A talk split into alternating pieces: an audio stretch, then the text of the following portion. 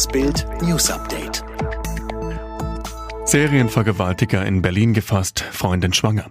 Sinisa K., der Serienvergewaltiger von Berlin. Nach mehr als vierwöchiger Suche der Polizei war er am Dienstag am Wannsee gefasst worden, wenige Stunden nach seiner jüngsten Tat.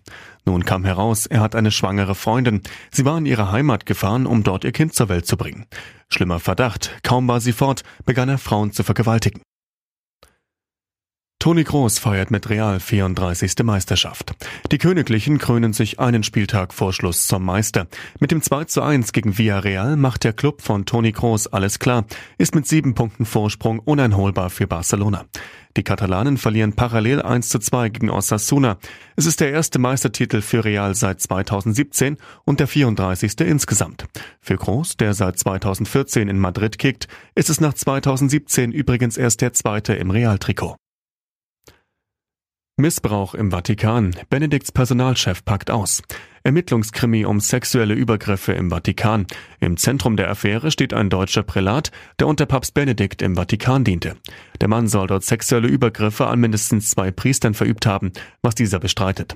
Um den Fall aufzuklären, hat der Eichstätter Bischof Gregor Hanke letzte Woche sogar einen Mönch und Ex-Staatsanwalt als Ermittler nach Rom geschickt. Es ist Benedikts Personalchef Carlo Maria Vigano. Er sagt, der Vorfall wurde vertuscht. Leiche lag im Dickicht, Rätsel um Tod von Andreas. Eine WhatsApp-Nachricht gestern früh um 5.56 Uhr an die Bildreporterin. Der Andreas wurde gefunden, leider ist er aber tot aufgefunden worden. Die Nachricht stammt von der Familie des tags zuvor nach vermissten Schülers Andreas B. aus Grafenböhr. Wenige Stunden zuvor die traurige Gewissheit. Ein Suchhund fand den leblosen Körper nachts im Dickicht, 300 Meter von der Fischerhütte entfernt, wo er zusammen mit zwei Freunden gefeiert hatte. Rätselhaft, er hatte keine äußeren Verletzungen. Roberto Blanco ein bisschen kontra muss sein. Roberto Blanco lebt seit knapp fünf Jahren im Schweizer 3000 Seelendorf Ermatingen am Bodensee. Dort verbringt er jetzt seine Corona-Quarantäne mit Frau Luzandra.